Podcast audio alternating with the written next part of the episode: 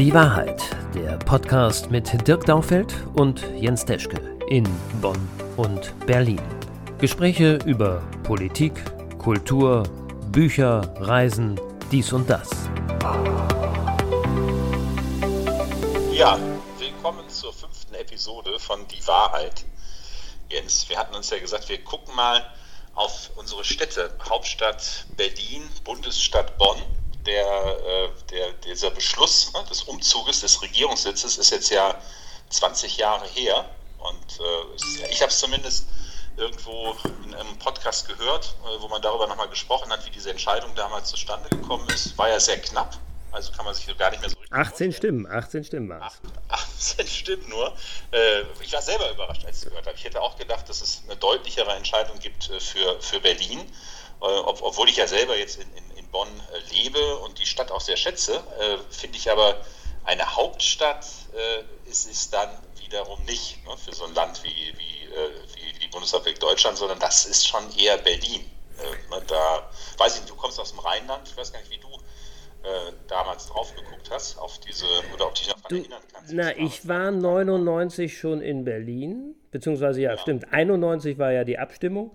Da war es mir, glaube ich, eigentlich war ich immer ein Berlin-Befürworter, weil ich ja schon mal mit der Schulklasse in Berlin war und ich fand Berlin auch immer eine tolle, faszinierende Stadt. Und äh, von daher habe ich gar nicht so gedacht, naja, also jetzt ist das Land äh, wieder vereinigt, da ist es völlig klar, dass Berlin die Hauptstadt wird. Also ich hatte da, habe die Diskussion damals äh, gar nicht so richtig, glaube ich, in, in ihren Ausmaßen als äh, dramatisch empfunden. Wobei man ja tatsächlich äh, differenzieren muss. Also Hauptstadt war es mit dem Einigungsvertrag Berlin. Es ging tatsächlich um den Regierungssitz. Also darüber haben die entschieden. Ich habe das aber auch tatsächlich jetzt nochmal äh, nachgelesen, weil mir das auch nicht mehr so klar war. Also, äh, ne, also Hauptstadt Berlin war festgelegt, aber der Regierungssitz, der sollte halt, ne, also du hast ja gesagt, knapp war die Abstimmung, sollte in Bonn bleiben. Und mhm. da gab es ja dann Argumente ne, wegen äh, guter Tradition, äh, Anbindung an den Westen, äh, äh keine, ne, also nichts, nicht, nicht sich größer darstellen, als man ist. Ne? Also es waren, glaube ich, so, so ein paar Argumente, die, die ich jetzt noch, noch dunkel in Erinnerung habe. Da habe ich jetzt nicht nachgeguckt, was da Argumente waren. Aber es waren ja starke Befürworter. Also hier ähm, äh, Helmut Kohl äh, für Berlin, ne? Willy, Willy Brandt, glaube ich, ja, äh, die, die sich für, für Berlin ausgesprochen haben. Und, aber trotzdem war es knapp. Also und äh, du hattest jetzt äh, auch noch äh, in deiner WhatsApp geschrieben, äh, Sommerfeste. Also ja, es geht nämlich wieder los. Ja, es geht wieder los mit den Sommerfesten. Allerdings, Nein. ja, ja, sagen wir noch in sehr bescheidenen Rahmen, aber in der Tat, deswegen äh, bin ich heute Abend hier auch äh, schon unterwegs. Die FDP-Bundestagsfraktionsmitarbeiter, die geben so ein kleines Sommerfest an einer schönen Location direkt beim Haus der Kulturen der Welt. Und äh, ja, man, man muss getestet sein. Das bin ich jetzt gerade, komme gerade vom Test. Und ähm, ja, also äh, da wird jetzt schon wieder so ein bisschen, bisschen gefeiert. Äh, wir haben in zwei Tagen unseren großen Tag der Immobilienwirtschaft. Der ist tatsächlich noch rein virtuell. Und der, virtuell, ne? Ja, und der BDI, der äh, Bundesverband der deutschen Industrie, hat auch momentan seinen Tag der Industrie.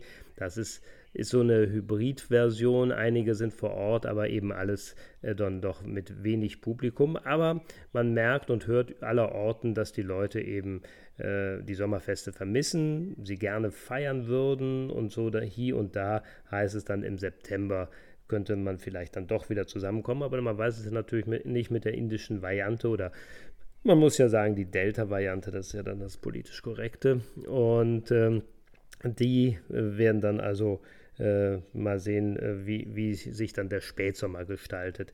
Der Bundespresseball, das ist ganz interessant, ist normalerweise immer so ein Ereignis im November. Äh, das will man jetzt äh, in den Januar ziehen.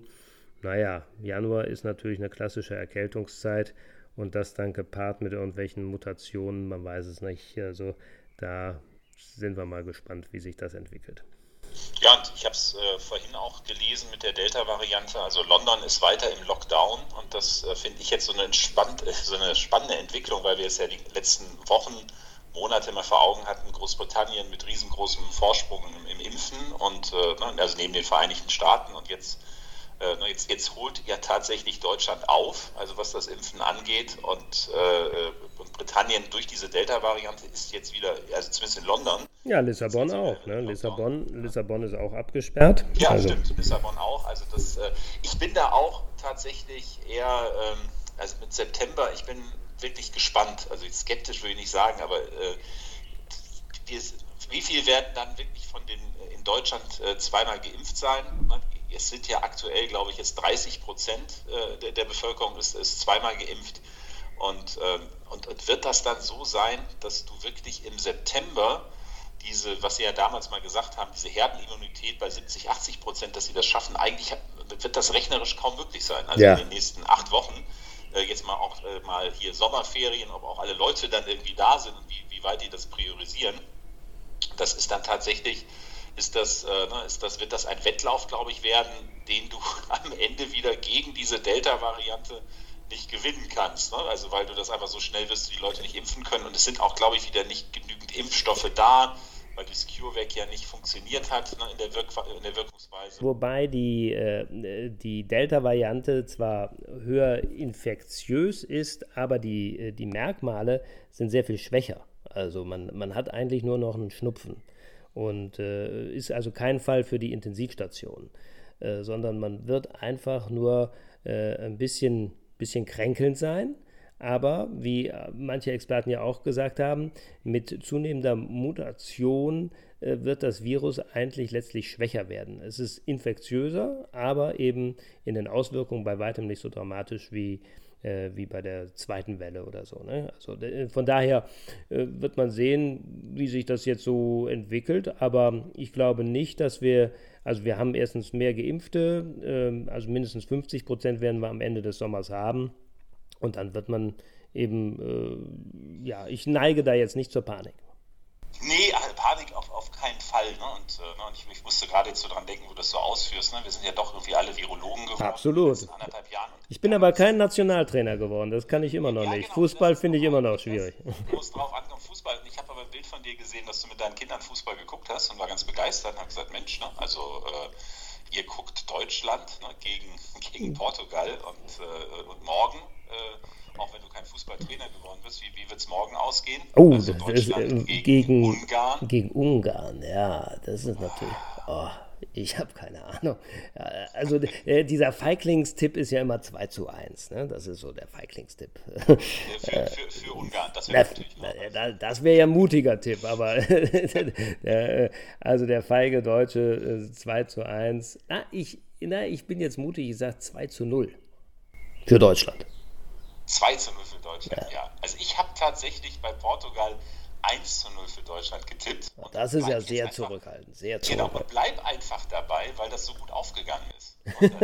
naja, das würde ich sagen, da guck dir das Ergebnis nochmal an. Ich bin skeptisch beim Gucken, weil auf einmal, ne, wir haben gut gespielt und ich habe ja selber äh, als, als, als, als Jugendlicher Fußball gespielt und kenne das ja, da, da, bist du irgendwie 15, 20 Minuten spielst du auf ein Tor ne, und dann passiert ein Konter und auf einmal bist du, bist, liegst du hinten. Und irgendwie kann es dann passieren, dass es so einen Bruch gibt in, in, der, in der Mannschaft. Gab es aber nicht. Schöne Leistung. Ja gut, man, wir haben ja letztlich nur 2 zu 0 gewonnen. Ja.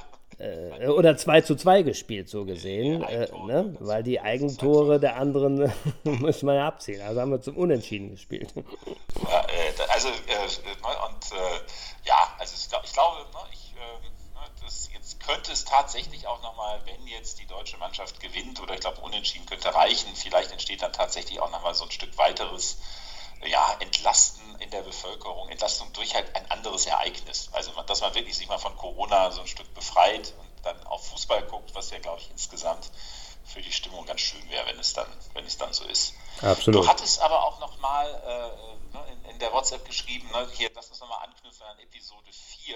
ja, ja, meine Frage ist ja, du hattest mich gefragt, was soll mein 80-jähriges Ich zu mir sagen? Äh, in, in Zukunft äh, oder rückblickend auf das Jahr, in dem wir jetzt sind. Und dann habe ich dich am Ende der letzten Episode gefragt, ja, aber ich habe noch eine Frage an dich. Wie alt willst du werden? Und wenn ja, äh, warum und äh, weshalb? also, ich, ich, ich, hatte tatsächlich jetzt dann äh, direkt nach der unserer Episode habe ich darüber nachgedacht äh, und hat so spontan 100 gesagt, äh, so weil, weil äh, ich, die 100 habe ich von dem äh, Franz Müntefering. Du, du, kennst ihn sicherlich ja. noch. Ne? ne? Das ist ein ehemaliger SPD-Vorsitzender. Und der hatte mal gesagt, er steht immer morgens unter der Dusche und duscht sich eiskalt und zählt bis 100, weil das so sein, ja, das ist sein Ziel, ne? was er erreichen will. Und tatsächlich habe ich das von ihm übernommen. Also ich schaffe das auch. Ich stehe morgens unter der Dusche, 10 bis 100, und, also eiskalt. Die Dusche ist eiskalt, Entschuldigung, das muss man sagen. Ja, Eis, ja. Also eiskalte Dusche mit, mit also und 10 bis 100. Bin aber mal realistisch und sage, 100 ist wirklich viel. Also ich würde jetzt auf 88 gehen, 88 plus, weil ich finde die Zahl auch sehr sympathisch für die Unendlichkeit. Und, äh, na, und das, das, das finde ich gut. Ja, warum? Wa warum ist die Frage? Ja, einfach, äh, ne, also weil ich neugierig bin und, äh, und, und, mir auch sage, ich habe schon auch recht viel äh, aus meiner Sicht erlebt und, äh, ne, und, bin aber neugierig auf das, was noch kommt. Und ich finde, das ist auch mit das Wichtigste, so eine Neugier zu behalten, ja. immer wieder was Neues auszuprobieren.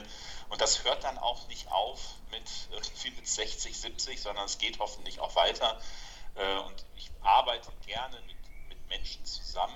Bin ja Führungskraft. Ich, ich, ich habe Spaß daran zu sehen, Menschen sich verändern. Also ich, ich selber, aber auch wenn ich Menschen dabei auch äh, unterstützen kann oder Impulse geben kann, wenn es dort Veränderungen gibt. Äh, ich bin ja auch Mediator ausgebildet, also wenn, wenn ich Konfliktparteien einen Impuls geben kann, dass sich da was verändert, das, das macht mir einfach Spaß und da äh, bin ich neugierig und äh, hoffe, dass es halt dann 88 plus wird.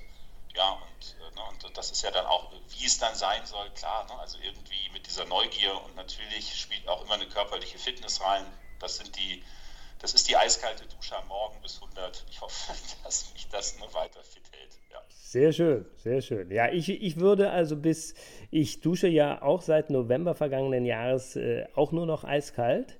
Äh, das das habe ich mal, das habe ich, ja, das habe ich meinem Sohn zu verdanken, der nämlich eine Challenge damals hatte mit einem Freund und der mir davon erzählte und ich sagte, boah, eiskalt, naja, mache ich auch mal.